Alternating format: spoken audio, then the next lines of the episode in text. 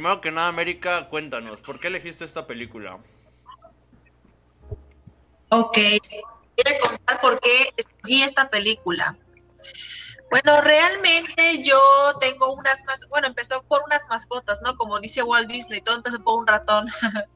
Eh, yo normalmente tengo unos lindos pececitos de las cuales ya tengo, ya cumplí ya un año con mis peces, los adoro con toda el alma y me atreví como, eh, es que yo estaba sentada, de hecho, no sé por qué, estaba yo sentada viéndolos y de repente se me vino la idea del director Tim Burton, dije, ah, perfecto.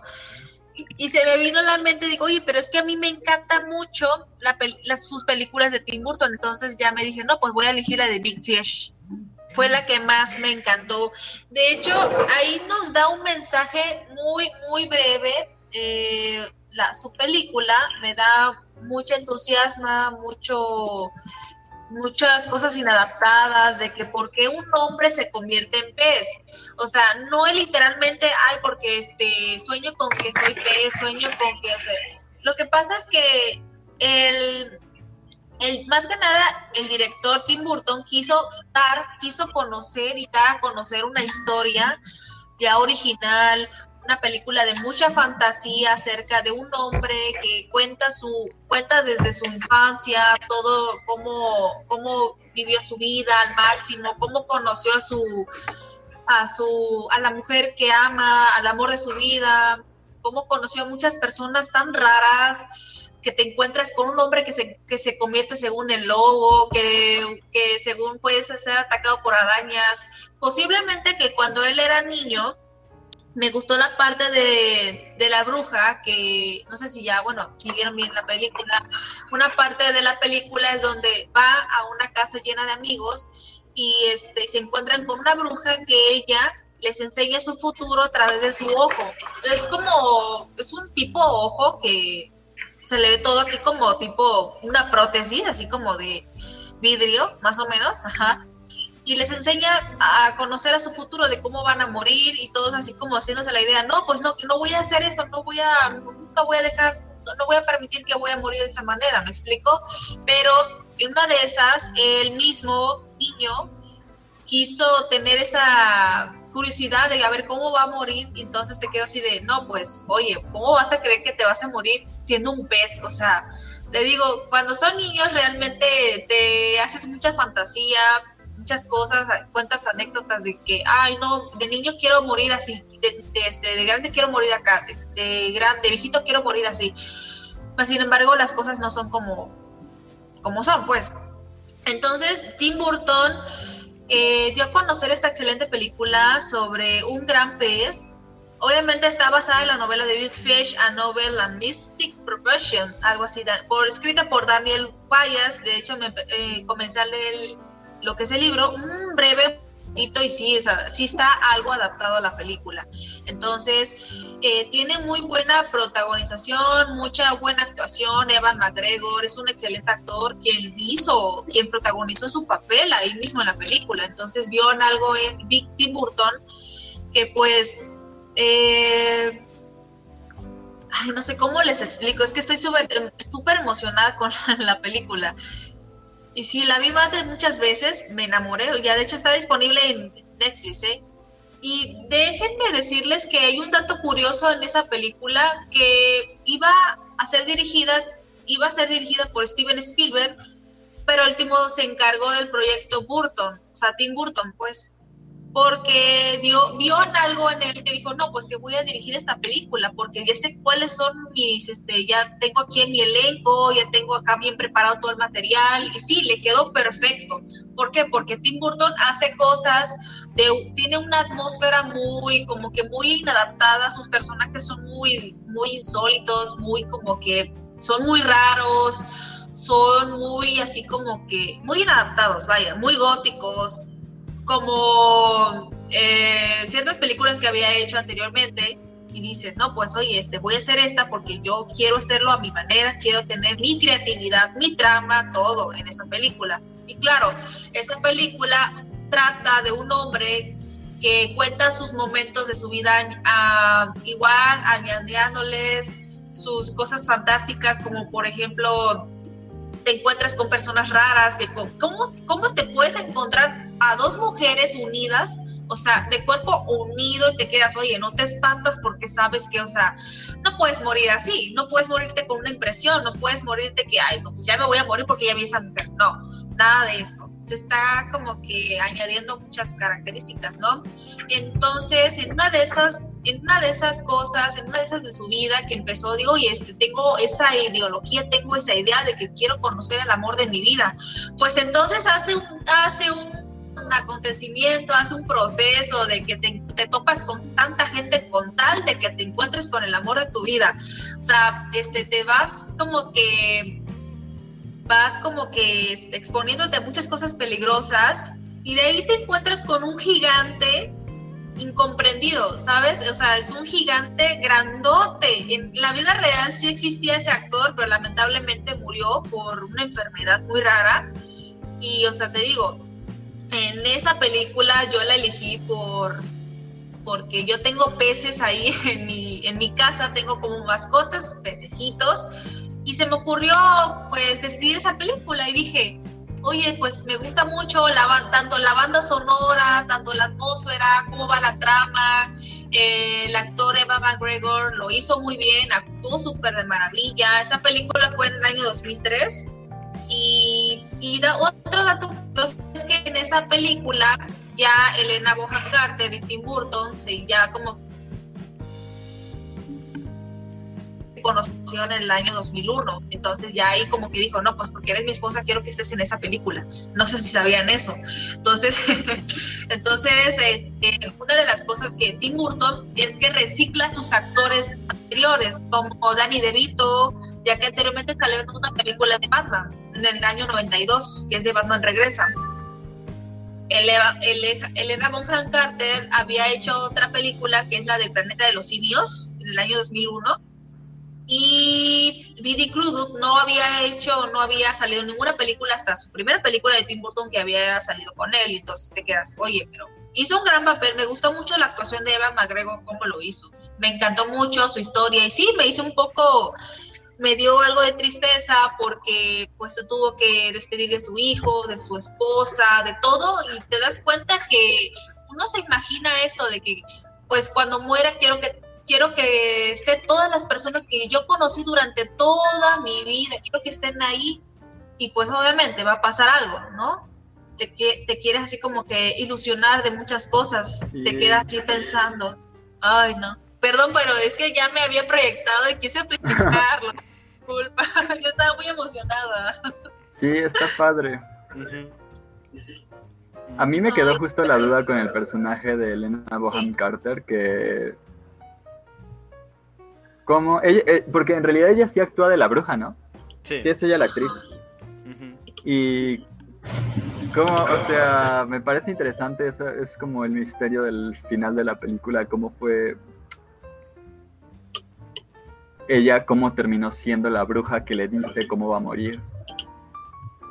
Ándale, exacto. No sé si se resuelve realmente ahí en eso de que solo tiene dos mujeres, solo conoce a dos mujeres el tipo, a su esposa y a todas las demás.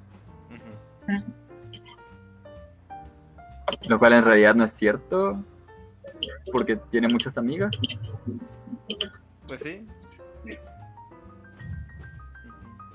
Y además Lo que pasa es que como creo que la... Creo que no... Perdón, perdón, perdón. No, no es tanto como que conozca a dos mujeres, ¿no? O sea que para él existen dos tipos de mujeres, su esposa y todas las demás. Exacto, era, ah, es verdad. Sí, es verdad. Pero sí, eso es lo que me pareció más. Eh, me pareció bien que acabara ya siendo la. Aunque. No me gusta que. Es que siento que es un poco. Ah, me falta algo en ese personaje porque. Pues lo único que tiene es enamorarse de él todo gira en torno a que como él no se enamora de ella, o sea, a él no le, corresponde, pues entonces se acaba su vida y ella se convierte en la bruja, ¿no?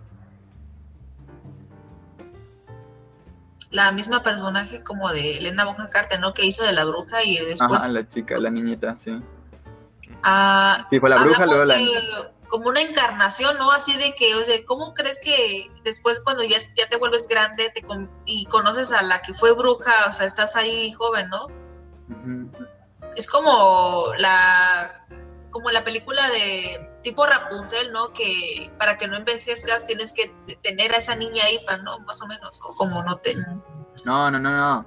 Eh, lo que ella dice es que ella se volvió la bruja, como si ella contara que se volvió la bruja que le dijo en el pasado cómo iba a morir. O sea que, digamos que ella es primero una ah, niña, luego se hace grande, se enamora de él, no le corresponde y se convierte en la bruja que en el pasado esa misma bruja es la que le dice cómo va a morir. Ah, sí, sí, ya, ya recordé. O sea, es, como la idea que quedó al final. Sí. es un poco confuso, pero, pero está interesante. Ella misma, le dice, creo, ¿no? Le dice este. Ajá, exacto. Volvemos al principio. Como diciendo, era una bruja, después una niña y después vuelve a ser bruja, ¿no? Y ella misma le dice eso. Un círculo. Pero a ver, yo creo que lo obvio para mí es que no es tan del estilo de Tim Burton, ¿no? Siento que es una película como... Yo me imagino que es una más como por encargo, porque estaba viendo el cartel y se ve en el cartel el estilo de Tim Burton, pero en la película no tanto. Creo que en cuanto a aspecto visual, ah, casi no tanto, porque digo, evidentemente esos colores tan brillantes, esos colores pastel, los hemos visto en, en El hombre manos de tijera, pero en cuanto a narrativa y a la historia y a los personajes, creo que sí es super Tim Burton, porque Tim Burton siempre se ha encargado de hacer películas de estos personajes que no encajan, que se sienten distintos, que buscan encontrar su propio espacio para poder ser, para desarrollarse. Ándale, exactamente. Algo marcianos al ataque. Ajá. Ahí está, por ejemplo, la, la, que salió ya tiene tiempo, hace como cinco años, la de Miss Peregrine, Niños Peculiares. Así muy peculiar sus personajes, ¿no? Son muy raros, o sea, luego en todas sus películas les como que les agranda los ojos, no sé si notaron eso. Les ponen todo negro. sí. Sí, en general, pues casi todas sus películas justo, justo eh, tratan sobre esto, como él mismo siempre fue esa persona que nunca se sintió como parte de algún grupo, parte de su familia. Él buscó representar eso en todas sus películas. Por eso mismo, pues, hizo El hombre manos de tijera, hizo Ed Wood, incluso, ay, la de, ay, la de La gran aventura de Pee-wee. De hecho, por ejemplo, La gran aventura de Pee-wee también no tiene un aspecto visual, no tiene un aspecto técnico tan, tan burtoniano. Pero... ¿Y la del durazno gigante es esa o es otra? ¿Cuál? ¿La del durazno gigante? No, ¿Es esa? Sí, esa. Esa también es de tonos pastel, ¿no? Yo me acuerdo, es aburridísima, pero sí tiene tonos pastel. Pero, ¿sí es de él? ¿El durazno gigante? Creo que sí, ¿no? No sé. A ver, déjame. Si no me desmienten estaba viendo las películas y no, no me encontré esa, pero puede que me la haya brincado. ¿Cuál es de es de Henry Selick, del director de Coraline. Ah, yo creí que, ah, claro, de ahí. Y Coraline solo la produjo, ¿no? ¿O creo? Ajá, no, pues es justamente también el mismo director de El extraño mundo de Jack. Ahí Tim Burton funciona como productor. como productor. Sí, pero pues, justamente también esa del durazno gigante también tiene estos personajes que no se encuentran, pero se unen y pum. Mira, posiblemente este, yo estoy en contra, bueno, yo estoy en contra de los que comparan que Ahora, no, no ustedes, no me refiero a ustedes, me refiero a, que algunos directores dicen que no, es que Steven Spielberg contra Tim Burton, es que Steven Spielberg crea, por ejemplo, también este, películas así inadaptadas, ¿no? Como la de A.T., el, paya, el payaso, este, el extraterrestre, cómo te, vas a topar con un niño y te comunicas tocándole el dedo, o sea, como teniendo un contacto físico, ¿no? Que, ah, ya te conectas y ya te vuelves acá. Este, y hay por otra parte como la de Volviendo al futuro, Jurassic Park y otros proyectos más que ha realizado Steven Spielberg, como la del Ready Set, Ready Player Go. Y Tim Burton hace películas pero inadaptadas, no utiliza tanta tecnología como digamos, no utiliza mucho CGI como Steven Spielberg. Entonces Steven Spielberg hace otros no tanto inadaptados, sino que es mucha más fantasía y Tim Burton utiliza una atmósfera más gótica, ¿me explico? Tiene más, este, más, este, más cosas góticas como Batman, este, Eduardo eh, Joven Manos de Tijeras, como el, Mundo Extraño, el extraño mundo de Jack, eh, Frankie Winnie, el perrito que se muere los, lo electrocutan para revivirlo, mm, y otras cosas más, pero es más gótico, pues más, y otras dicen que no, es que hay una película que trata de unos muñequitos que tienen botones en vez de ojos. y dicen que, y dicen que no, que dicen que esa película la había hecho Tim Burton. Error, no la hizo él, la hizo otro director. Sí, es que todos piensan, no, es que la, la hizo todo, como todos son cosas así que, ay, porque tienen ojos negros, todos piensan que lo hizo Tim Burton, no, no lo hizo él ya tengo toda su cinematografía aquí en, la, en, mi, cuarto, todo, todo, soy muy fan de Tim Burton. Pues, es, que, hay esas cosas del director que lo definen, ¿no? Su fotografía, todo, y también creo Johnny Depp, ¿no? Ya, pero, pero el director, digamos, este, eh, eh, digamos que es el, no sé, a veces dicen que es muy repetitivo, pero yo creo que es bueno que cuando uno vea reconozca quién es el director, ¿no? O sea, puede haber y sea, es el director, por lo menos como director, productor, pero está ahí, él está en alguna parte en ese trabajo. Y eso me parece resaltante. Sí, tiene razón. Yo creo que tuvo una época muy experimental y los últimos 12 años ha sido mucho más repetitivo. O sea, antes pues manejaba un, digamos, abanico en el que tenía propuestas mm, pues diferentes, pero de un como no sé, no un desarrollo narrativo y visual que se parecía. Pero, la, o sea, se parecía. Pero los últimos 12 años, la verdad es que cada vez el discurso se parece más, visualmente se parece más, y es como cuando la gente se empieza a citar a sí misma todo el tiempo, ¿no? O sea, digo, qué bueno, pero pues qué hueva también. Sí. sí, a mí me gusta mucho el stop motion, que el stop motion podría decirse que, o sea, me gusta su stop motion, que podría decirse que es repetitivo en cuanto a que es stop motion, la verdad, porque y quizás un poco el diseño de arte, pero sí que no, lo que a mí no me gusta de Tim Burton es cuando trabaja con Johnny Depp. Ah, sí, mucho, de verdad. Porque ahí como que los dos se ponen, o sea, los dos se meten cada uno a su zona de confort y sale la misma película que salió el año pasado. Sí. Sí, yo definitivamente también, o sea, valoro más. Es que justo como decía Paloma, como que estos últimos 12 años, como que él mismo se comenzó a volver repetitivo. Pero al menos de, esta última época, por ejemplo, las, que, las últimas que salieron que fueron Dumbo, la de Alicia, Miss Peregrine. Estas sí se me hicieron como un poco. Ah, ya es más de lo mismo. Por ejemplo, creo que la última de. O sea, de las últimas que ha hecho, que realmente yo digo. Esto fue como algo innovador para él porque decidió meterse en un terreno totalmente distinto fue la de Big Eyes. Para mí Big Eyes fue algo... A mí esa se me hace reaburrida. ¿Se te hace aburrida? Uy, sí. Ay, a mí me gusta mucho. A mí me encantó tanto, ¿eh? Y, el, la actuación de Emmy... Emily, no, no, no. Ay, no me acuerdo. Adams. Me encantó muchísimo su actuación. Y más el otro actor, el este, otro Christopher que... Waltz. Ajá, Christopher Waltz. Ya, pero él es grandioso. Sí, él, él, donde lo pongan siempre va a ser, bueno, excepto en Spectre, pero donde lo pongan siempre lo va a hacer perfecto. No, me gustó una película que salió el que sale la de este Bastardo sin Gloria. Ay, ese sí fue Sí, claro, pero ahí es, ahí es, lo más grande de ese vato, o sea. Sí. No, eh, ¿qué te iba a comentar? Eh, hay una película, bueno, posiblemente ya lo habían ya comentado, mm. hasta va a ser una nueva película en Netflix que va a ser obviamente la de los Locos Adams, pero en vez de los Locos Adams le puso Wednesday, o sea, va a tratar la vida más de esa niña que está rara, ay, se me olvidó su nombre, caray. Se llama ah. Wednesday.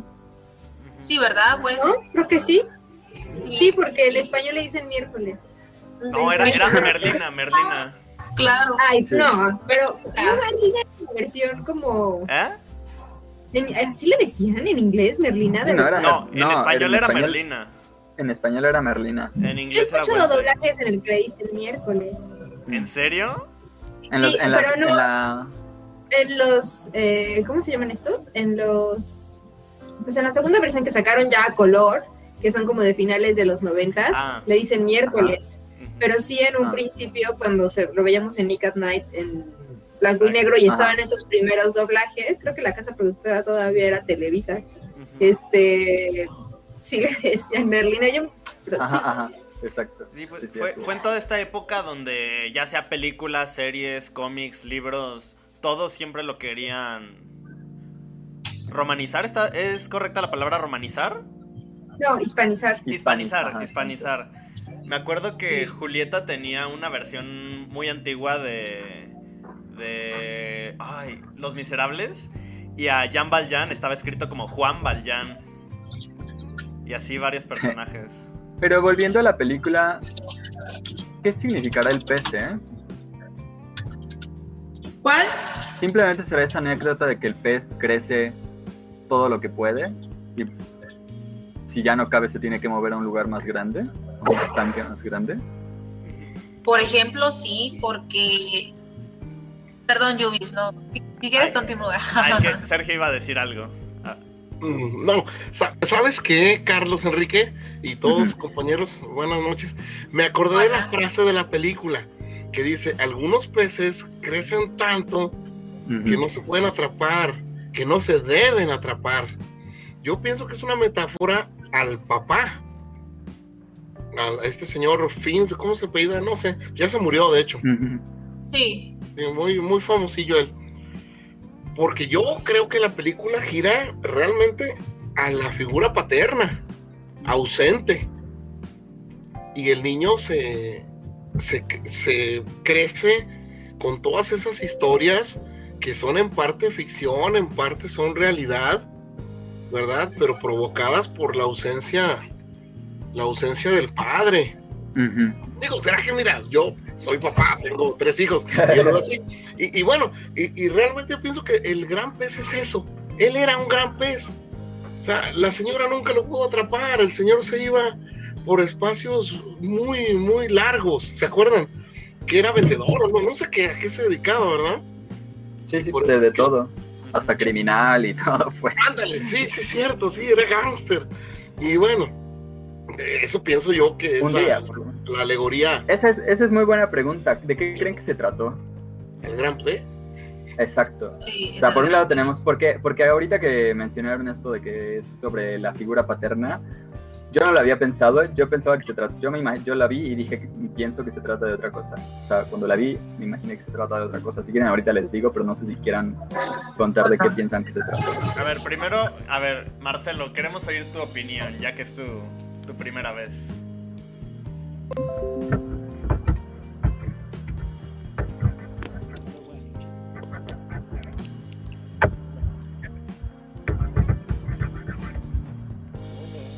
Ay, creo que te oyes muy bajito.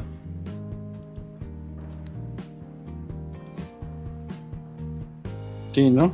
Ya. Ya, mejor. Ya, creo. Ya. Ah, ok. Eh, bueno, primera vez que me conecto para escuchar la crítica de la película, soy de Bolivia. Y hay mucha diferencia horaria, por eso no me conecto. ¿Qué hora es allá? 10 eh, de la noche. Ok. Vale, va peor que a bueno, la película la vi hace tiempo, no tuve la oportunidad de verla otra vez ahora, pero yo creo que sí se trata sobre la paternidad Mm. Porque yo también soy papá y creo que la he visto desde ese punto. Creo que es que quieres conectar con tu hijo cuando es pequeño. Le, cuentas historias que a veces exageras, pero cuando ya van creciendo, eh, medio que ya te dan por tu lado, ¿no? Y ya no te creen. Son un poco distantes ya cuando se vuelven adolescentes. Así que yo creo que la película va más por ahí, porque yo la vi porque me recomendaron que la película era sobre paternidad y así que la vi por eso. Y me gustó bastante. Y a mi hijo le hice, le hice ver y también creo que mm. entendió algo. Cuando pues tengan hijos van a entender que... oye, Omar, perdón que te interrumpa, pero a mí me, a mí me hace llorar esta película. a mí también me hace llorar No la puedo ver sin llorar. Y vaya, yo la fui a ver al cine, de estreno, me tocó verla de estreno en el cine. Y la verdad es que me sigue haciendo llorar, no sé por qué. Eh, y, yo creo que, es, Perdón. Es la conexión que tienes con tu hijo y que te hace recordar cuando la peli está en esas escenas, ¿no? Te sientes identificado a veces. Y, miren, Omar tiene mucha razón. Yo le cuento, le he contado a mis hijos muchas historias y a mis alumnos. Yo soy maestro de bachillerato, ahí en, la, en el bachillerato de aquí de la universidad local, que es la Autónoma de Aguascalientes. Y siempre cuento historias, muchas historias, les platico muchas cosas a los muchachos, así a los, a los chicos, a las chicas. Y a veces cuando se logra, cuando se llegue a la concreción de, de lo que les cuento, pues no, difiere mucho el objeto real de, de lo que conté, ¿no? Sobre todo, yo recuerdo mucho que les contaba a los muchachos, bueno, le contaba a mis hijos que en el pueblo donde yo nací venden unas hamburguesas bien buenas, bien grandotas, y cuando las conocieron, pues ni estaban tan grandes y tampoco tan buenas, había hamburguesa, ¿sí? Igual unas pizzas, y la, la, primera vez que los llevé a Estados Unidos a mis hijos, yo les había contado maravillas, no van a ver, no, no, olvídense, y esto, lo otro, no, unas camisas de a dólar que vamos a comprar, y realmente no había tan baratas, costaban como cinco las más baratas. O sea, el punto es que lo que idealizas luego no es, no es realmente lo que, la realidad. Y en el caso de Big Fish es exactamente eso. Cuando muere y van todos a su funeral, se da cuenta que realmente no eran 100% como los había descrito, pero sí eran. ¿No creen? Pienso yo que sí tenía mucha. El efecto Mandela, me parece a mí un poquito el efecto Mandela, ¿no? Porque luego va pasando el tiempo, tengo ya 49 años y digo, ¿sí era así realmente? ¿Realmente tuve 20 novias? No, no creo, se me hace que, se me hace que fueron 3. Pero bueno, entre 3 y 20, pues lo dejamos en 15. Sí, sí, sí. ¿Sí? yo voy a hacer lo mismo. Yo, yo, yo, no sé cuántas, cuántas ex novias vayan a mi funeral, y bueno, a lo mejor si pasa de 10, algún, alguna razón tuve, ¿no? Entonces, por ahí va la cosa, ¿no? Sí. es muy bonita la película. Yo no sé si alguien más tenga otra idea sobre de lo que trató la película. ¿Se me ocurrió que es buena idea? Bueno, este, iba a decir este que creo que sí, ¿no? Eso de la paternidad y eso, mm. pero también de en qué momento comenzamos a, como se dice, a imaginar o, Mm. o dejar de volvernos tan este, terrenales, ¿no? Como, eh, o sea, me parece que el hijo es como el espectador. ¿no? Sí, sí, sí, exacto. Es una realidad y dice... Hasta que se vuelve como momento de que hay que... y narrador, ¿no? Ajá, y un momento en que dijimos, ya esto es fantasía y ya no puedo, hasta, hasta mm. cierta edad, como niño le creí y todo, y después ya, cuando uno va creciendo, se da cuenta y dice, no, este, yo sé que todo eso es mentira y pero, pero eso, mientras vas creciendo, es, tienes que perder esa, esa ilusión o esa fantasía, porque su papá obviamente no lo, no lo hace.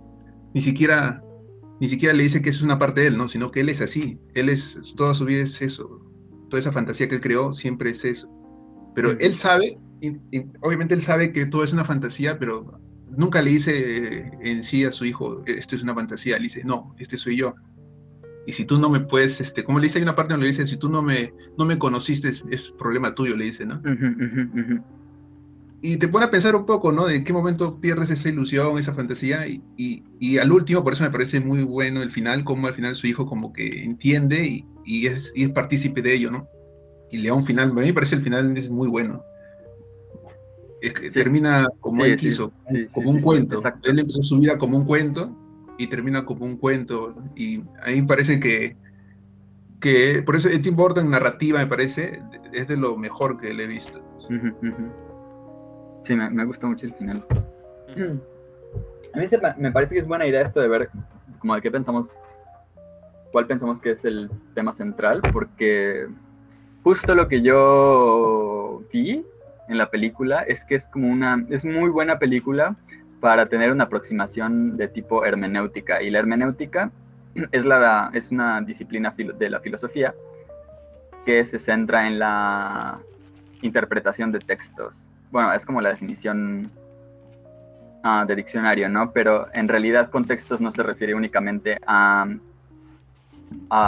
mm, libros o cosas escritas, y con la interpretación, la interpretación no se refiere a que haya una única interpretación, sino a cuáles son los caminos como que nos llevan a interpretar de una u otra forma. Ah, entonces, yo creo que, porque lo que yo vi en la película es que se trata de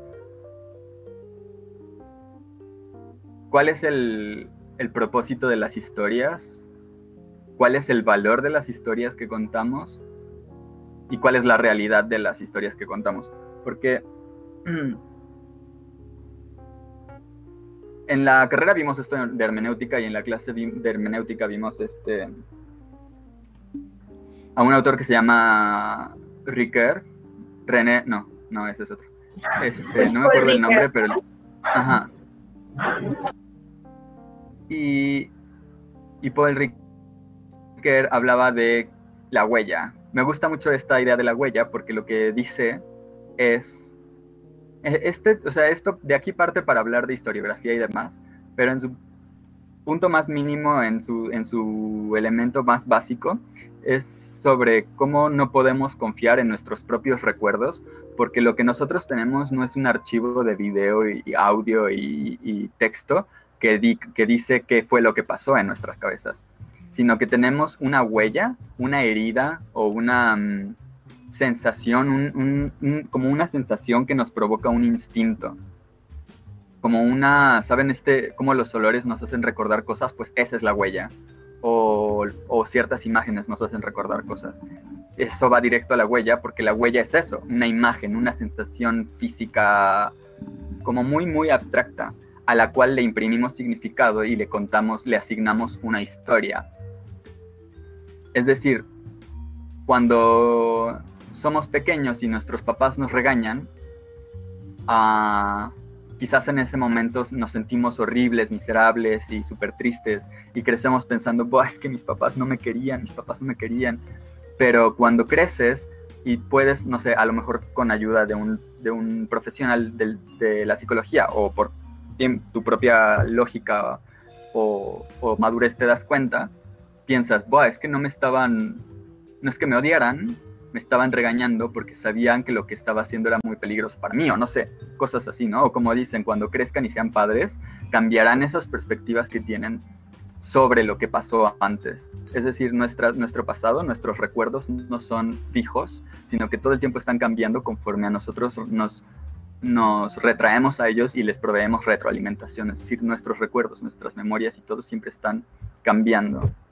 Y a fin de cuentas se trata de la historia que cuentas, de la historia que decides construirte para ti mismo del pasado, ¿no? O sea, cómo tú a través de un ejercicio lógico y, bueno, no tan lógico, sino un ejercicio, un ejercicio mental humano, narrativo, puedes cambiar tu vida, tu pasado y tu futuro y tu presente y cómo te sientes ahora con respecto a las cosas que ya sucedieron, sin importar que ya, que ya hayan sucedido.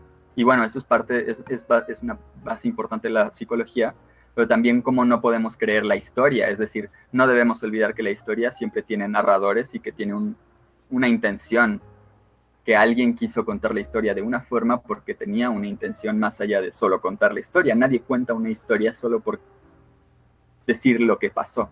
No existe solamente la, la intención informativa, siempre hay más intenciones o más elementos que afectan nuestra interpretación de las historias. Y de, eso creo que... No sé si se trata, yo diría que sí se trata mucho de eso, pero eso es lo que yo saqué sobre todo de la, de la película. En esta perspectiva que... Ah, perdón. No, adelante, adelante. ¿Sí? En esta perspectiva que tiene Carlos hay una reflexión interesante de unos autores latinoamericanos a los que les dijeron o los empezaron a llamar como el boom latinoamericano, que eran Fuentes, Márquez, Cortázar y Vargas Llosa, entre otros, que es un nombre que yo no utilizo y que además no me gusta. Y eh, hay una novela de Márquez que se llama Vivir para contarla, en donde eh, pues la idea principal que plantea dentro de las muchas cosas que cuenta es que la vida no es exactamente, o sea, no, corresponde ni será nunca lo que se vivió, sino eh, los recuerdos que uno captura de todos esos momentos y que después se los narra, se los va a narrar a alguien más, ¿no? Y pues además tiene estas eh, características, por ejemplo, que también un término que le asignaron y que a mí no me gusta, que es el de realismo mágico y el de lo real maravilloso, ¿no? Y entonces tienen estas características, hay una, hay una caracterización literaria, ¿no? O sea, el realismo mágico, a diferencia a veces de lo que se plantea, tiene una definición propia y tiene características narrativas muy específicas, ¿no? Ahora es un término que se utiliza para describir varias cosas, pero teóricamente tiene un posicionamiento de lo que sí es y de lo que no es, porque justamente esas características son lo que lo diferencian, por ejemplo, de lo real maravilloso, que es un término incluso anterior. Entonces, estas características, ¿no? En las que él está tan enamorado, pero tan enamorado, que una vez que esté en Vietnam va a convencer a alguien de que su devoción es mucha y que quiere regresar a Estados Unidos. Y entonces este amor va a hacer que la gente lo crea, le crea y lo ayude, pues es una fórmula un poco que, que también está en la literatura, ¿no? Es decir, exacerbar todos estos sentimientos hasta que sea tan fuerte, tan fuerte que le corresponda un resultado que parece ilógico e irreal, pero que funciona dentro de la historia. Y me parece que lo que dice Carlos es un poco cierto, ¿no? O sea, muchas veces, pues los recuerdos que tenemos van teniendo tintes diferentes conforme pasa el tiempo, a veces seguimos creyendo lo mismo y muchas veces pues una vez que ya no estamos viviéndolo en tiempo presente, no nos parece tan dramático como nos parecía. Y eso me ha llegado a suceder conforme pasa el tiempo, cosas que me apasionaban mucho y que recordaba, o que sí, que recordaba como con mucha intensidad, buenas y malas, empiezan a tener un poco de importancia. ¿no? Ahora digo, tanto que lloré que hueva. ¿No? Entonces, pues es una cuestión de perspectivas también, ¿no? Creo. Sí, creo, eso que dices tiene... Sí, o sea, iba a decir algo muy parecido. Ah, por ejemplo, creo que nosotros a lo largo de toda nuestra vida vamos formando nuestra personalidad uh, gracias a las personas, a los lazos que vamos teniendo durante todo nuestro desarrollo. Pero, por ejemplo, una vez que morimos, todo, pues todo eso ¿A dónde se va? Simplemente desaparece. ¿Y qué es lo que queda? Pues simplemente las historias que nosotros contamos y más importante aún, las historias que se cuentan sobre nosotros. Decía el a quien yo reconozco que es el amor de mi vida, Audrey Hepburn, que puedes saber mucho de una persona no por lo que esa persona no por lo que los demás dicen de esa persona, sino lo que esa persona dice de los demás. Y cosas así. El tipo de historia, a fin de cuentas, nosotros cualquier persona somos storytellers. no, encuentro una palabra en español, pero eso somos. Y creo que de lo que habla esta película también es de cómo las historias funcionan para conocer y al fin de cuentas, a pesar de que nos muestran esas historias tan exageradas, funcionan para entender a los personajes y para encontrar una verdad todavía mayor de, pues, de lo que se estaba hablando per se en esas historias. Porque a fin de cuentas, pues todas las narraciones que se, que se hagan de nosotros, todos los hechos que hayamos hecho, es como lo que decía este Mora hace rato, de que pues nadie cuenta una. nadie cuenta algo simplemente para informar. Es como cuando de repente yo les empezara a decir, ay, es que terminé con mi exnovia porque esto y esto y esto. Y de repente llega ella y les cuenta la misma historia, pero pues evidentemente, aunque sea la misma historia, puede que en la que yo cuente yo quede mejor y en la que ella cuente ella que ella pues queda un poco mejor ante la situación. Digo, ya es cuestión de cada quien valorar cuál de las historias es verdadera, pero siempre le estamos metiendo esta esta perspectiva propia a las historias que contamos y eso es lo que las, lo que las vuelve más interesantes. Creo que corrígeme, Mora, si era Freud el que decía que lo importante de la historia no era tanto los hechos, sino cómo te las contaran. Si era Freud el que una vez mencionó eso. pues yo siempre lo digo, pero a lo mejor Freud también lo dijo. Ajá. Creo que lo, lo tengo más presente de él. Porque con él es con quien siempre peleo. Pero cosas así. Sí, pues es como cuando el doctor del hospital le cuenta la historia real de por qué, de cómo fue cuando él nació, cuando el chico nació. Y le dice, pues no pude llegar, naciste completamente normal, tu papá no pudo llegar, pero de todas formas no habría podido entrar. Y ya, no hay más historia. ¿Qué prefieres? Porque a fin de cuentas eso no aporta nada. O sea, ¿qué de tu vida cambia con saber que naciste normal? Exacto. Creo que tiene que ver un poco con esta cuestión mitológica que el chico le reclama a su padre un poco, ¿no? O sea, ¿cómo es posible? Por, lo general los papás cuentan historias y conforme uno va creciendo se entera de las versiones reales, como cuando te dicen que tu papá va a tener una casa de campo y se a los papás, ¿no? Entonces, este, por dar un ejemplo, pero en realidad, lo que, digo, los míos no están divorciados, pero tengo amigas que me contaron eso, ¿no? Este, un poco en este sentido, lo que llama la atención es la construcción narrativa que el padre sostiene toda la historia. O sea, no hay un punto en su vida en el que haya este quiebre dentro de la fantasía y mitología que él, mm, que él, construyó para sí y para su familia. Porque, bueno, a diferencia de otras historias, muchas veces las mitologías son, eh, digamos, historias fundacionales, ¿no? No solamente de ciudades, sino también de fenómenos naturales o de fiestas o celebraciones. Entonces se mantienen a lo largo del tiempo porque dan explicación a algo o justifican una actividad o una acción o, o una fiesta, ¿no? Entonces, pues el papá construye esta mitología para él alrededor de su vida y pues creo que un poco a lo mejor la cuestión de la paternidad está que pues en algún momento él quiere sentir que su padre lo trata en un, nivel de iguales y, le contará lo que pasó de verdad, ¿no? Pero no tiene chiste, o sea, a nadie le interesaría, no sé, pues en una guerra Ulises salió de Ítaca y tardó 20 años en regresar y su esposa lo esperó, pues es que no, o sea, la, la historia se acaba en tres renglones, ¿no? O sea, muchas de las justificaciones que parecen irreales están ahí, pues para el asombro de quien lo lee. ¿no? Porque si no cabe en un tweet y nos ahorramos, no sé, las 600 páginas de la Iliada, ¿no? No está pasando nada. Nadie espera ni pierde su tiempo en historias ordinarias. Las vivimos todos los días, qué hueva. Exacto. O sea, creo que la postura un poco de, de elegir qué clase de discurso incorporas a tu vida, ¿no? O sea, tampoco se trata de que vivas eternamente en una mentira, pero sí aceptar, sobre todo, no sé, los adultos, a mí me pasa, ¿no? Un poco los adultos jóvenes, pues estamos en un momento delicado, horrible, y aprender a elegir discursos que también nos aligeren la existencia, pues es algo muy humano, ¿no? O sea, ha estado ahí sí, sí, sí, desde hace mucho tiempo. Porque es más importante, ¿no? Es decir, la la, historia es más importante que la realidad porque la realidad no tiene significado.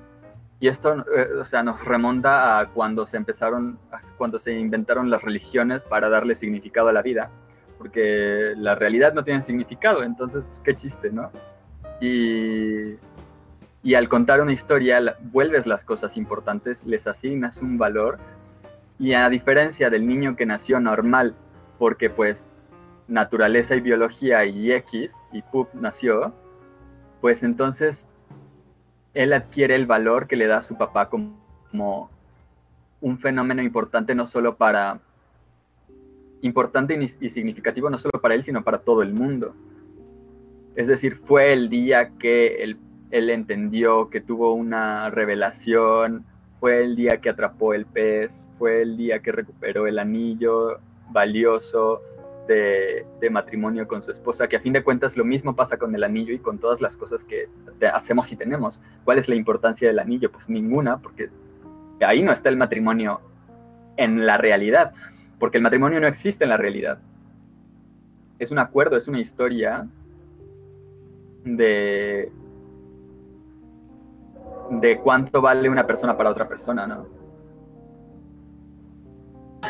Pues también por eso se dan todos estos como principios rituales que están en la película, ¿no? O sea, antes de que algo suceda, lo ritualizan, como por ejemplo esta parte donde llega al pueblito, cuando todavía está verde y se quitan los zapatos, ¿no? Y lo incluyen, parece un poco una secta, ¿no? Y, después plantean esta, esta idea de que nadie se puede ir, ¿no? Pero resulta que él se va y entonces viene el cambio, ¿no? Y tiene que ver también con la, con la ruptura de rituales. Y lo que dice Carlos es cierto, ¿no? O sea, nadie, le, nadie se toma fotos en su boda o toma videos de su boda sabiendo que, que así, exactamente así pasó, ¿no? Lo más probable es que, digo, si no te divorcias, pues en unos 10 años la recuerdes con cariño y, y, lo probablemente exageres un poco situaciones y las romantices porque pues es, creo que es lo más, lo más normal, ¿no? Es como los papás cuando recuerdan con cariño, y ay, sí, ella empezó a decir agua y entonces agarró solita la cuchara. Pues es un proceso que los niños tienen normalmente, ¿no? O sea, Piaget lo dijo hace mucho tiempo, ¿no? Los niños tendrán un proceso de, en el que cumplirán etapas y empezarán a adquirir eh, capacidades y habilidades motrices más complejas, cada vez más finas, y ya. Pero los papás le toman video a los niños haciendo eso, cuando lo que está pasando es normal, o sea, su hijo no es extraordinario, ¿no? Digo, ya, si el niño lee a los tres años, pues algo extraordinario tendrá. Pero si no, la narrativa es exactamente la misma que el hijo del vecino y del vecino y del vecino, pero pues la gente trata de, reorganizarlo en, algo que le parezca, pues no sé, no, no sé si más asombroso, pero sí por lo menos a, algo que se le puede dedicar a un recuerdo. O sea, recuerdos inútiles no tenemos. La historia no se compone de recuerdos ordinarios. Hay cosas que he romantizado y que a lo mejor ya no son, no sé, tres, cuatro años, ya no pasaron como, como yo me las imagino, pero las ritualicé y les di un lugar importante en mi vida. Pasado hace mucho tiempo. No sé qué desayuné antier, porque por sí mismo no tiene ningún significado. No me representó nada. Entonces, bueno. De hecho, eso que acabas de decir me recuerda mucho porque anoche estaba viendo una película en Prime que se llama Unhinged. Se la, se la recomendé a Mora, le dije, les dije, ay, vean esta película. Ah, es una película súper palomera, súper exagerada. Trata de que Russell Crowe es un asesino. Y me puse, eh, después de que vi la película, o sea, yo dije, wow, la película está increíble me puse a ver varias reseñas en Letterboxd y me sorprendió una que decía, para todas aquellas personas que dicen que la película es muy over the top, muy exagerada y poco realista, pues ese es el motivo por el que al menos yo voy al cine. A ver este tipo de cosas exageradas, poco realistas, porque pues, como dices tú, qué hueva ver algo realista, porque pues para eso tengo mi propia vida. Las noticias ay, ¿qué dijiste? Se cortó y no te, no te entendí. Y las noticias también, ¿no? Twitter. Ah, sí. Que incluso en las noticias está lleno de. de farsas. Y no. Pues. ¿Qué vas a decir, Sergio? Ah, mira, facilote. En Los Simpson hay un capítulo donde están jugando fútbol dos selecciones, dos equipos, no sé si sean selecciones de países, están jugando dos equipos, pero es tan aburrido. Pues ya de por sí en lo personal no me gusta el fútbol, entonces se me hace aburridón mm. por lo, en lo general. Y habrá partidos muy chidos y jugadores muy excepcionales. Pero están jugando de una manera tan aburrida que cuando ponen a los comentaristas que son mexicanos o, bueno, incluso brasileños, no sé de qué país sean, están narrando todo de una manera tan exagerada, pero no, corresponde a lo que estás viendo, no, no, no tiene nada que ver. Sí, en la cancha estás viendo nada y estos cuates, no, no, no, grandioso, no, un pase y tira y... Es lo que dices, o sea, es que lo, lo normal, lo ordinario no vende, no divierte, no y tal vez, analícenlo de esta forma, tal vez por eso Roma tuvo éxito. ah, la película. Sí. Que diría mi prima la de Televisa, de allá, de los romanos. Pues no, no, no. Para nuestros amigos que no son mexicanos, trata de una colonia muy famosa de la Ciudad de México, del Distrito Federal, si todavía lo conocen así, un lugar muy bonito, a mí me gusta mucho la colonia Roma, las dos, Roma Norte y Roma Sur, Y, de eso habla, ¿no? De, de, una vida ordinaria, de una familia clase media. Sí, ya no podemos decir clase media actual, porque no vivimos así como vivían ellos. ¿Verdad? Su clase media es bien diferente a nuestra clase media. Entonces, tal vez ese fue el éxito, ¿no? Mostrar eso. ¿Vieron esa película que, filmaron desde que un niño nace? No es Truman Show, no, Brother, ah, Boyhood. Brotherhood. Sí, Boyhood. ¿De qué se trata Boyhood? ¿Por qué tuvo tanto éxito? ¿Cómo termina Boyhood? Ay, espera, antes de decir eso, yo quiero hacer una pequeña acotación. Porque justo eso que mencionaste del fútbol es un ejemplo que me dan mis maestros de... Bueno, ahorita en, la, en mi escuela de locución tengo una maestra que nos está dando clases de improvisación y justamente siempre nos dice ese ejemplo de, por ejemplo, ustedes si empiezan a narrar un partido de fútbol, pues seguramente narren lo mismo que cualquier güey de cualquier país, que porque todos están viendo el mismo partido. Pero nos dice, ¿por qué creen que alguien como, creo que es Faitelson, tiene tanto éxito?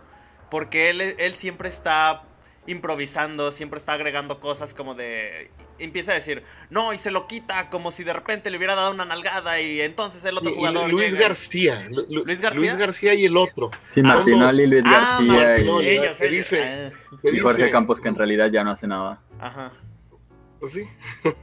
Ellos, dice, me paro de pie, dice, ¿no? Algo así, un pleonasmo, ¿no? sí, sí. sí.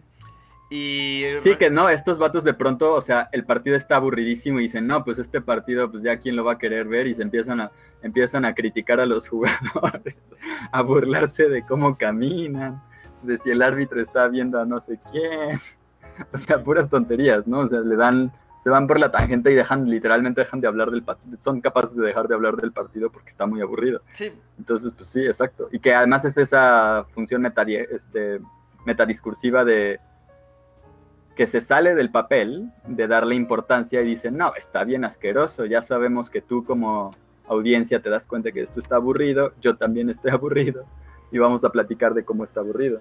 Entonces también eso, sí, sí, sí.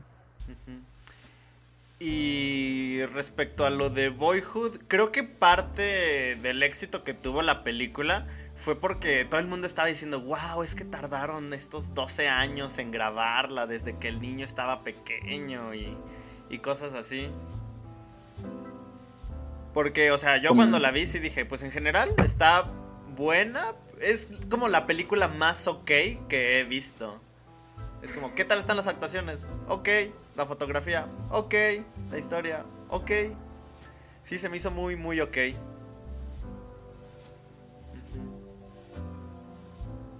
Que luego es parte de, o sea, es interesante eso, de cómo incluso la, el contexto en que sale el discurso o el texto influye en la interpretación. Sobre todo esto con, con esto del Snyder Cut, como toda la expectación, que si sí es, que si no es, que se armen bandos. Si el Snyder Cut hubiera salido inmediatamente después de la Liga de la Justicia y hubieran dicho, ahí está, pues a la gente ni le va ni le viene, pero después de tanta expectativa, se vuelve algo completamente, o sea, con un significado mucho más allá de simplemente, ah, esta es la Liga de la Justicia. El no, ahora es la Liga de la Justicia de Snyder.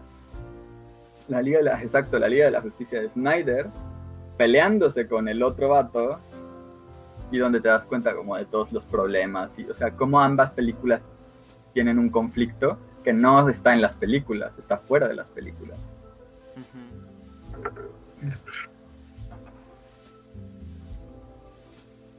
Pero sí, pues ese es el, ese es el contexto, no tanto la, el contenido. ¿Y, se, ¿Y sí saben quién hizo la música? ¿De qué? ¿De Big Fish? Uy, la desconozco la verdad. Eh, eh, ok, ese señor se llama Danny Elfman, que es ah. el que hizo el tema de los Simpsons simplemente. simplemente con eso. Sí, es muy bueno Danny Elfman. Acompaña a Tim Burton en casi todas sus películas. Es el que musicaliza, el que hace el score de, casi todas sus películas y, es muy bueno, Danny Elfman. Sí. Y pues sí, bueno, yo sé que no va a ser recordado por la música de Big Fish, pero sí por el tema de los Simpsons. Pues tiene, o sea, creo que muchas de todas las películas de Tim Burton sí tienen estos temas muy, muy reconocibles y muy, muy pregnantes. La, la pesadilla, la, sí, la pesadilla antes de la Navidad, El extraño mundo de Jack, pues es de Danny Elfman, todo. Yo no sabía, pero estaba leyendo que la, una, la nominación que tuvo a los Oscars fue por banda sonora. Digo, no ganó, pero lo nominaron. No, no, ganó porque lo ponen con este señor Newman y con este otro Williams y pues no, es como las caricaturas. siempre gana Disney, siempre gana Disney. Sí. Sí, eh, bueno. Hubo un tiempo donde ganó DreamWorks, ¿no? Cuando fue la temporada. Cuando fue Shrek. Con Shrek, sí. También el príncipe de Egipto ganó, me acuerdo. Eh, Pero el primero fue el viaje de Chihiro, ¿no? No, porque... No, el príncipe de Egipto es mucho más em, vieja. empezaron, o sea, la primera vez que una que se puso como tal la categoría de mejor película animada fue donde estaban compitiendo Shrek, Monster Inc. y Jimmy Neutron. Y ganó Shrek. No mames, que estaba compitiendo con Jimmy Neutron. No puede ser. No, pero. Yo no la vi. Perdón chicos, si estuve escuchando su toda su conversación está está totalmente muy bonita, me hizo reír este Sergio en una de esas este que dijo que el pez y que seamos grandes. Tenía gente, perdónenme, pero los estuve escuchando, gracias. No nada. Pero la película de Jimmy Neutron está o sea, está divertida, está divertida, sí. no puede ganar un Oscar jamás en la vida, o sea, pero ni para ser nominada, no puedo creerlo. Ah, pues de hecho. Pero ganar ningún premio, ninguno, ninguno. Ah, la película de Big Fish perdió contra Phil Collins y contra Sting. Ah. Por haber hecho la música de Las locuras del emperador. ah, no. pues está muy. es la música de los. A mí me gustan mucho las, locuras del emperador. Sí, a mí también. Pues sí. Sí, no, no podía ganar. Sí, pero realmente las veces que han ganado películas que no sean de Disney, pues son muy pocas. Como El viaje de Chihiro, Shrek, Rango y... Debe haber alguna otra. ¿No la canción la hizo Danny Elfman, la de Big Fish? ¿Habías comentado la locura del emperador o cómo? Sí. No, esa fue... Ah. Bueno, pero sí, ¿no? La de Big Fish. Sí, así ah, como yo, bueno, como yo, yo conozco mucho la, la banda sonora de, de Danny Elfman y es que en todas sus películas siempre sale eh, haciendo toda la banda sonora Danny Elfman, no sé si se dieron cuenta. Desde que, desde que comenzaron con la película de uh, Pee-wee Adventure, la vida, gran aventura de Pee-wee, ya después, o sea, se hicieron grandes amigos y dijo, ¿sabes qué, brother? Te quiero hacer tus bandas sonoras este, desde aquí hasta el infinito, no sé.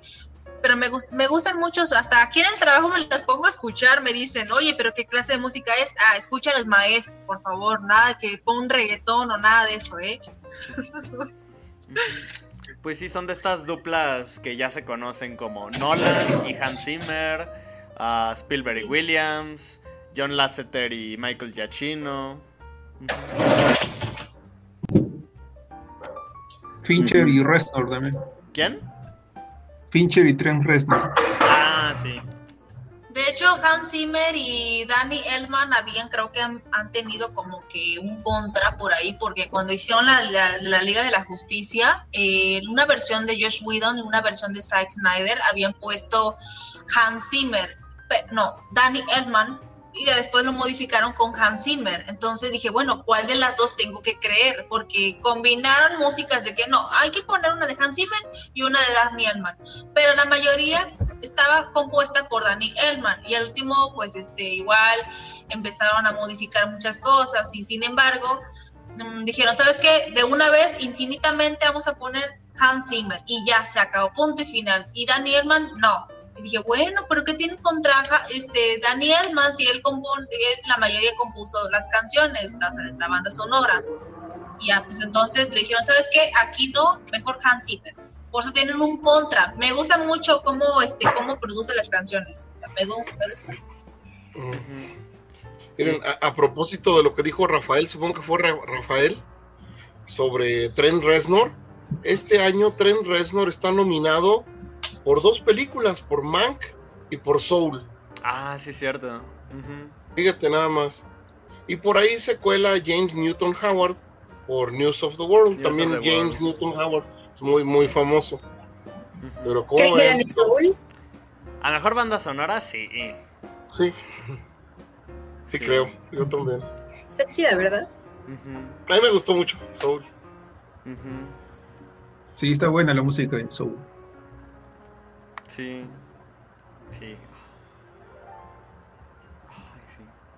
La que no he podido ver es la de Wolfwalkers y ya me harté porque todo el mundo se la pasa diciéndome, no, es que ya tienes que verla, es que está muy buena y así, pero... Ay, no sé. No encuentro el tiempo para verla. Muy ad hoc para nuestra generación. Exacto. De hecho, en el grupo les acabo de pasar una conversación entre Trent Reznor, Hans Zimmer y Danny Elfman de estas conversaciones que siempre sacan en época de Óscares. Bueno, esta es del 2015, mm. pero a mí me gusta mucho porque juntan como a todos los nominados a una mesa y ya se ponen a platicar simplemente de, pues sí, de su trabajo. Me gusta mucho ver cosas así. Por ejemplo, me acuerdo que cuando empecé a ver este tipo de, de pláticas fue cuando estaba este Spike Lee. Um, Ay, sí fue este Cuarón, fue cuando se estrenó Roma. Creo que sí. Roma es del 2018, ¿no? Ajá. Ah, entonces sí fue Cuarón, Spike Lee y ay, no recuerdo quiénes más estaban en esa época. Pues si no te acuerdas no era tan importante. No, es que, es que, ah, ay, qué, perro, qué perro. No, es que lo confundo, porque luego el año pasado sé que estuvo, estaba Tarantino, estaba... ¡Ay, ya mejor me callo! No, en 2018 Tarantino, ah, pues la de Hollywood, la de Hollywood, pero eso no es, no sé. Sí, fue el año pasado. ¿Es de Tarantino? Pues, es del 2020, ¿no? La de, Once Upon a Time in Hollywood. Es del 2019. Ajá. Por eso, el año pasado en los Oscars. Ah, sí. Antepasado, muchacho. No, o sea, si se estrenó en el 2019. Ah, el año pasado en los Oscars. Ok, sí, sí, en los Oscars. Y por cierto, qué buena está. Sí, está chida. Sí. Yo la vi a fuerzas porque ya no tenía otra cosa que ver y, no sabía nada de esa película. Y no, cuando terminó dije, no inventes, lo que acabo de ver. me, a mí me gustó mucho. Hablando de Once Upon a Time, perdóname Sergio, no, no quise interrumpirte. No, dale, dale. Ay, gracias. Bueno, hablando de Once Upon a Time, apenas van a publicar una nueva película de Emma Stone. Creo que es el descendiente de la de esa de Once Upon a Time de Cruella de Vil. Y digo que va a estar buena esa película, nada más les comentaba.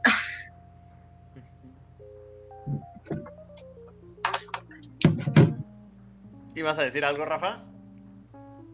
No, iba a decir que los, este, los nominados de ese año, de la de Tarantino, Scorsese, en verdad el nivel de película de ese año se nota mm. bastante como decayó con lo que hay este año, creo, ¿no? O sea, no es, que, no es que este año haya malas películas, sino que el nivel estuvo muy elevado ese año, creo. ¿Sabes qué, qué otra cosa noté este año? Es que a pesar de que todas las películas, pues, o al menos la mayoría, están mucho más al alcance de la gente, son más desconocidas, o sea, son poco conocidas. Por ejemplo, hay un chavo que sigo en Twitter que se llama Pablo Planowski, que estaba dando unos datos acerca de la de Mank, de cómo muy, realmente muy poca gente la vio. Y a pesar de que está en Netflix y que es, pues, desde que se estrenó, sonaba que iba a estar muy nominada, pues a la gente simplemente no leyó. La de Mank. De, Es que mucha gente va al cine por hábito y no para ver o sea, no para ver una película. Entonces, si no van al cine, pues no ven películas. Sí, la de Mank. es la historia de Ciudadano Kane, ¿no? la historia de la película, ¿no? Del guionista de Ciudadano Kane. Ciudadano Kane. Y también, por ejemplo. ¿Verdad? Ay, perdón, tú. No, en verdad digo, yo sí la he visto y en verdad se me hizo un poco pesada y, porque como era de Fincher, no pensé que iba a ser una película pesada. Sí, tiene mucho discurso político y aparte sí tienes que tienes que saber mucho de del contexto de la época para disfrutarla más. Pero también otra cosa es que, por ejemplo, las canciones a las que están nominadas a mejor canción original, creo que este año yo sí reconozco que al menos ninguna de las cinco las conocía. Y eso es algo muy extraño porque al menos en años pasados incluso se escuchaban mucho en radio esas canciones. Pero ahora no. Creo que esto sí es prueba de realmente lo necesario que es el cine, pues también como medio de difusión para todas las películas. Estaba buscando en la página de los Oscars las nominadas el 2020, como dirían hace ratito ustedes, Carlos, las que se pasaron en el 2019. Y estaba Parasite, que no sé ustedes, a mí me encantó. Ford contra Ferrari, que la verdad no he visto porque tampoco me gustan mucho los coches que digamos. The Irishman, sí, me gustó mucho.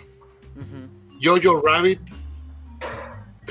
no, no, no, qué cosa tan maravillosa. Obviamente Joker, otra maravilla. Y luego está Little Women, que pues tampoco me interesó mucho. Luisa María Alcott, eh, no, no es lo mío. Pero sí, Marriage Story, también qué cosa tan hermosa. 1917 y Once Upon a Time in Hollywood. Como dirían ustedes hace ratito, pues sí fue un buen año, ¿no? Sí hubo buena cosecha ese año en los Oscars. Hay que ver este.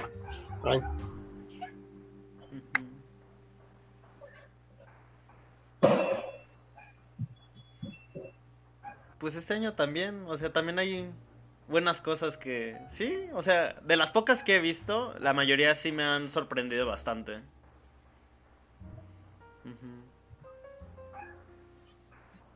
Pero me falta ver la mayoría. es que, ay, pinche Cinepolis. Todavía no llegan muchas películas.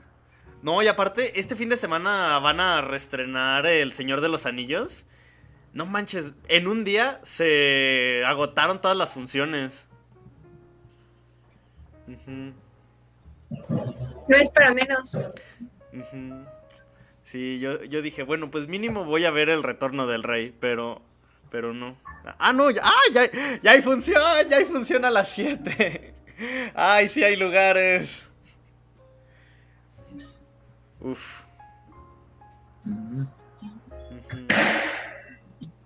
Es que, es que están al 30%, ¿no? De, de, capacidad o al 50, algo así, ¿no? Ahorita ya está al 50. Mm, ok. Sí, antes sí estaba como al 30. Mi, hijo fue a ver la de King Kong contra Godzilla. Y dice que sí estaba bastante saturadita el área de, la, de las palomitas.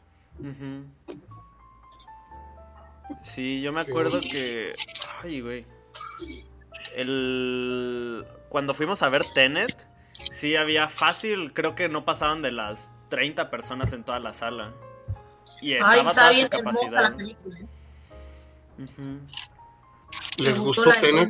A propósito, a mí me encantó Tenet también. A mí me encantó. Todas las películas de Christopher este, Nolan me encantan. Y más porque salió Robert Pattinson. bueno, sí, está bien. Buen punto, pero sí, a mí también. me, gustó mucho la, la actuación de ay, este David Washington, el hijo de Denzel Washington. Es un gran actorazo. Me, me encantó cómo fue la relación entre esos dos personajes. Y luego hubo, hubo un vínculo donde te quedas, oye, este, hay que improvisar, ¿no? Sabes que hasta el muerto, no sé, pero improvisa y me gustó mucho porque hablan mucho sobre, no, sabes que, fíjate que yo tuve una gran discusión muy fuerte, hasta me peleé con mi novio en ese, cuando fui a ver la película, no, no, o sea, cuando vimos la película, es que no la entiendo, es que esta película se ve que se está regresando al tiempo, nada más vela, vela, yo la vi no lo lleves. No, ay, no, es que no le entienden las películas así de Christopher Nolan. Como dije, ay, no, tú no sabes de películas, no, tú te vas de rancho ya. Así que entonces cuando la vi dije, no, pues está bien, la voy a invitar a mi novia a ver qué tal. Y dijo que no, es que no le entiende por qué se, por qué se murió y por qué volvió a otras al tiempo. Es que es por eso, para evitar la, la tercera guerra mundial. Es como cuando la del origen, ¿no? Que este, tienes un tote, un tote, algo así, creo que es como una cosita que utilizas y no deja de, ajá, esa cosita, como un tronco. Para regresar a la realidad. Ándale pero en eso en ese tiempo como que digo, no, este no es de que un sueño de tres niveles, es que ahí tienes que como que usan una cápsula donde sabes que tengo que regresar ahí donde no pude hacer todo mi servicio, no pude yo salvar la vida, no sé, de una persona, entonces ahí te quedas, ¿por qué chocó esa persona? Ah, pues era yo, no manches, o sea, te quedas. Sí le entendí bien y se quedó, ay, le enredó la cabeza. Digo, no sabes qué mejor, se salió del cine y ya no quiso volverla a ver porque me impresionó. Dije, no, pues salte, yo la voy a ver. Entonces, bueno, a mí me encantó mucho la película, ¿eh?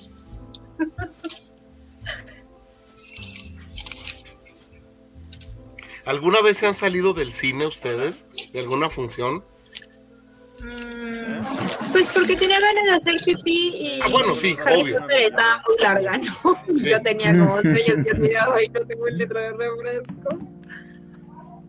Pero fuera de eso, así que porque esté muy mala, no, me pesa que ya lo pagué.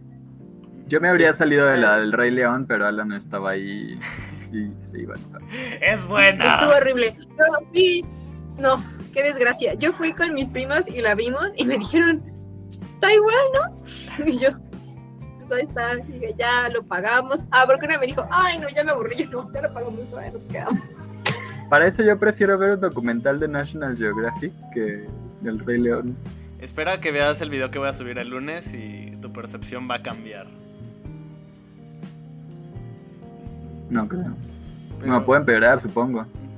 Recuerdo que yo me había salido del cine por mi novio también fui a ver la de Payaso Eso, la de 2017, y creo que él entró como taquicardia porque no, es, no está expuesto a ver películas de terror. Sin embargo, me tuve que salir yo y salí llorando, ¿eh? porque dije, ay, pues ya como yo, yo me sentí de buenas y ese día yo había descansado, le dije, ¿sabes qué? Gasté dinero, gasté palomitas, gasté todo para él y le dije, oye, amor, ¿sabes qué? Te voy a invitar a ver la película del payaso, eso. Ah, ok, fuimos y no aguantó ni, ni, medio minuto ni media hora y se quedó, ay, es que ya me estoy sintiendo mal, voy al baño, nunca regresó a la sala y dije, ¿dónde te fuiste? Fui hasta allá, me salí hasta, hasta allá afuera porque ya no aguanté la película, ese payaso, ay Dios mío, es un actor, no seas mariquita, es un actor, ay, tú estás bien poseída, que no sé qué. Siempre estás viendo puras películas de terror. No, no es eso, es que me encantan. Si a ti te gustan las románticas, oye, pues a mí también me apasiona, ¿no? Pero si salió media película y ya no aguantó una escenita y te quedas. ¿A tu novio no le gustará más un café? Ay, el café cree que ni le gusta, ¿eh? Bueno. oye, América, América, ya me estás preocupando. Mira, no te conozco, tengo poco de hablar contigo, pero eso, eso es preocupante. Se sale en las de It, no le entiende las de Nolan. Piensa tu vida, piensa tu vida en futuro con esa persona. Espero que no me esté escuchando este señor, pero la verdad es que analízalo. ¿Qué va a pasar cuando veas un maratón de Christopher Nolan? Uh, bueno, pues un maratón de películas basadas en Steven Spielberg en Stephen King, ¿cómo le van a hacer ahí? Bueno, yo me compré un libro apenas de payaso eso de Stephen King y se queda. ¿Quién es ese? Yo, ¿quién es ese Stephen King? Ay, Dios mío, es un autor, es este, es un, es un autor que hace libros de terror. Se quedas, ah, es el señorito que sale, el señorito, el señor que sale de anteojos. Sí, es él. Ah, oye, da miedo. Ay, Dios mío. Es que como, mira, es ese tipo de personas que le gusta ver películas mexicanas, que le gusta ver este tipos, le gusta más, él es más documentalista. Él va más cosas así de, más allá, ah, pues animales, le gusta todo, le gusta ver cosas exteriores, más sin embargo no le gusta ver películas. Y ahora sí, espérame tantito, Sergio, ahí te va. Se la puse de nuevo a ver la película de Tene y ahora sí le entendió, se queda, ah, con razón por eso se llegó, este, regresó otra vez para salvar a esta persona. Así es. Ay, ay, América, ¿por qué no me dijiste? Oye, te estuve diciendo, no, hice un gran coraje. Le dije, por eso por eso no te invito al cine, porque por, eso no le entiendes. Te digo, a ver, no conoce ni a Tim Burton, no conoce a Christopher Nolan, se queda. ¿Quién es? Ah, ya le cayó mal Robert Pattinson, que porque como va a ser Batman, y dije, ay, ya me cayó gordo. ¿Y quién es este Johnny Depp? Y o sea, ay, no, no, no, así que le, y le dije, a ver, falta que no te, no te llegue este, a comentar Harry Potter, porque no, te vas a preguntar, ¿y cuál es la magia? No, pues ya, ya no le inviertas tanto dinero. no, ya voy sola. ¿Eh? No, pero sí, este, la película de Tennessee me encantó mucho, ¿eh? me encantó. Muchas películas así de metafísica y ciencia ficción me encanta muchísimo. Te da mucho con qué pensar, ¿no? Así psicológicamente. Te quedas, oh, ya, ya. Es que sus, sus metáforas, sus películas, lo usamos como que más el tiempo, ¿no? Así como la del origen como la de Memento, como la de. Mm, ay, como la trilogía de Batman. Ay, me encantó mucho. Hizo una, hizo una buena versión de Batman, ¿eh? Por cierto. Yo nunca me he salido del cine. Jamás. O sea, nomás. ¿Jamás? Nomás cuando era chiquito, pues Creo que las únicas veces que me salí del cine fue una vez que me, mi mamá me llevó a ver, pues justamente la versión del Planeta de los Simios de Tim Burton. Ahí yo tenía pues 5 años. Y recuerdo que también me salí, ahí fui con una tía que me llevó a ver Troya. Que no sé, pues yo estaba muy chiquito, tenía también como 6 años. Y pues no, no me gustó. Pero ya ahora sí de grande ya es como de, pues no, por muy mala que sea la película. Me pasó también, creo que el año pasado o hace dos, que fui con mi mamá a ver una película mexicana que todo el mundo estaba diciendo, wow, es la mejor película del año, o es una ópera prima nominada al Ariel, la de La Camarista. Mi mamá y yo íbamos así con expectativas súper altas y a mitad de la película mi mamá me dijo, ¿y de qué se está tratando? Y dije, no sé, no hay historia. Y me estaba diciendo, no, pues ya vámonos. Y yo le decía, no, no, hay que quedarnos. Y así. Pero no, nunca me ha gustado salirme. Y realmente, de todas las veces que he ido en toda mi vida, creo que nunca me ha tocado ver gente que se salga. Solo el año pasado, que. Ah, no, este año, que fui a ver Amores Perros. Había una pareja de viejitos como de 80 años que a, la, a mitad de la película se salieron. Y yo dije, ah, esperaron la lucha de gigantes. ¿Cuántos años tienes, Cubis? ¿Eh? Yo también vi gente salirse en la de mm, la región salvaje. Mm. Porque yo no lo había pensado, pero es gente ahí de tentáculo. Sí. A mí me tocó ver gente salirse en Train Spotting, en Pulp Fiction. Ahorita me acuerdo de otras, pero sí. Sí, imagínate, en, el estreno de Train Spotting se estaba saliendo la gente. Bueno, pero yo sí veo gente no saliéndose, pero saliendo y regresando, o sea, saliendo al baño, a, Canchita, pero, pero no una, dos o tres veces, no cinco veces de repente. Ay, güey. Y eso yo no entiendo cómo sigue la línea de la película. O sea, me sorprende un poco. Yo sí, a veces, a veces ni siquiera llevo agua para que no me dé ganas de ir al baño. Mm. El otro día vimos a una pareja salirse, ¿no? Que pensamos que se. Ah, no, pues fue justamente en Tenet. Y sí se pelearon. Que ah, estaban junto a Po. y se pelearon, que a Po le tocó toda la pelea. ¿No sería América y su novio? Tal vez. Alguien no le entendió a la película y se fue. Que se pelearon por Tene, que por no le entendieron. Es que estaban. No, no tengo idea, pero. Es que ya llevamos como. Ya le faltaban como 20 minutos a la película. Y de repente un, la, la, chava se va como muy enojada. Y el tipo se queda. Y fue como de, ah, ah, bueno. Y ya después de un rato el tipo también se va. Pero a, Po fue el que le tocó toda la, escuchar toda la pelea de esos dos. Ay, pues de hecho también, ay, cuando fui a ver la de It, me acuerdo que fui con... Bueno, fui con, fui con alguien, no voy a mencionar su nombre. Ay, ay, no, bueno, no voy a mencionar su nombre, pero... Ya la mencioné. Ay, sí, ya la mencioné hace rato. Fui con Julieta y nos tocó ver una, una, unos tipos que se estaban peleando, porque un tipo frente a nosotros como que iba enfermo del estómago y tenía mucha tos. Y de repente un güey le grita, ya, deja de estar tosiendo, tómate algo. Y el tipo le dice, eh, chinga tu madre. Y cosas así. Y fue como de, ay, ay, ay.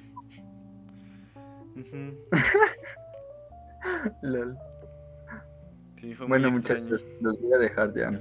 Ya estamos hablando de malas experiencias en el cine. Ya ni nos acordamos de Big Fish. Y yo tengo que cenar. Pues antes de que te vayas, pues ya para terminar, ya para que todos vayamos a cenar, también para que nuestro compañero Marcelo no se desvele tanto allá en Bolivia, pues algún último comentario, Mora. No me gustó nada de la escena del mm, donde va a Corea del Norte, bueno, a Corea. Está llena de prejuicios y estereotipos y es muy criticable. Pero me gustó la película, la verdad es que a mí también ah, me llegó muy bonita, este, me gustó la idea esta de pues que las historias no tienen por qué ser verdad. Me gustó en general. Marcelo, ¿algún comentario final? Mm, no, creo que ya se ha dicho todo, ¿no?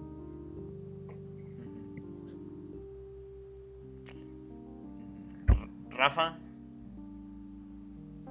Que sí, este, me parece que como esta película ya son como 10 años, creo que la vuelvo a ver, este, me gustó el hecho de vi cosas que ya ni me acordaba, sufrí un poco eso de lo que hablamos, ¿no? De los recuerdos. Hubo cosas que en verdad no que no me acordaba o simplemente pensé que pasaba de otra forma y fue bien interesante como esa revisada, ¿no?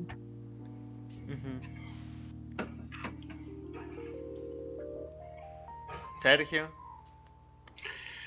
Mm, no, mira, lo, que dijo Carlos Enrique tiene razón. Leí que sí es Corea del Norte, se refería a Corea del Norte, eh, la escena, y, además leí que hablaban como tres o cuatro idiomas diferentes, que no eran propiamente coreano. Entonces es una escena mal hecha, pues, por decirlo así, de alguna forma, porque no, pues cómo hacer que en Corea del Norte hablen chino mandarín y hablen no sé qué otras lenguas, O sea, está mal a, vistas y además... El chiste de toda esa escena era que es asiano. De hecho, el era, llevaba un diccionario de asiático. Ándale, sí, ándale, sí, sí es cierto. Y eso es como una manera muy burda de burlarse, ¿no? Por eso, sí, ahí tienes razón, toda la razón. Bueno, eh, ahora sí, Alan, yo quería ver si pues, me dejó darles, eh, hacer el comercial de las tres películas que subimos. Ah, adelante, adelante al Drive. Sí, en la otra sesión les comentaba de la serie Millennium, sí, y, pues me di a la tarea de conseguir las tres primeras películas de, basadas en los tres libros que escribió Stieg Larsson y ya las están ahí en el Drive, van a estar solo unos cuantos días hasta que Alan nos lo permita, porque se ocupan 5 gigas entre las tres. Pues, una semanita y media.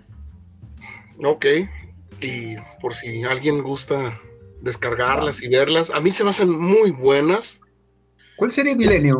¿La, de los 90? ¿Final de los 90? sí, las suecas, así es.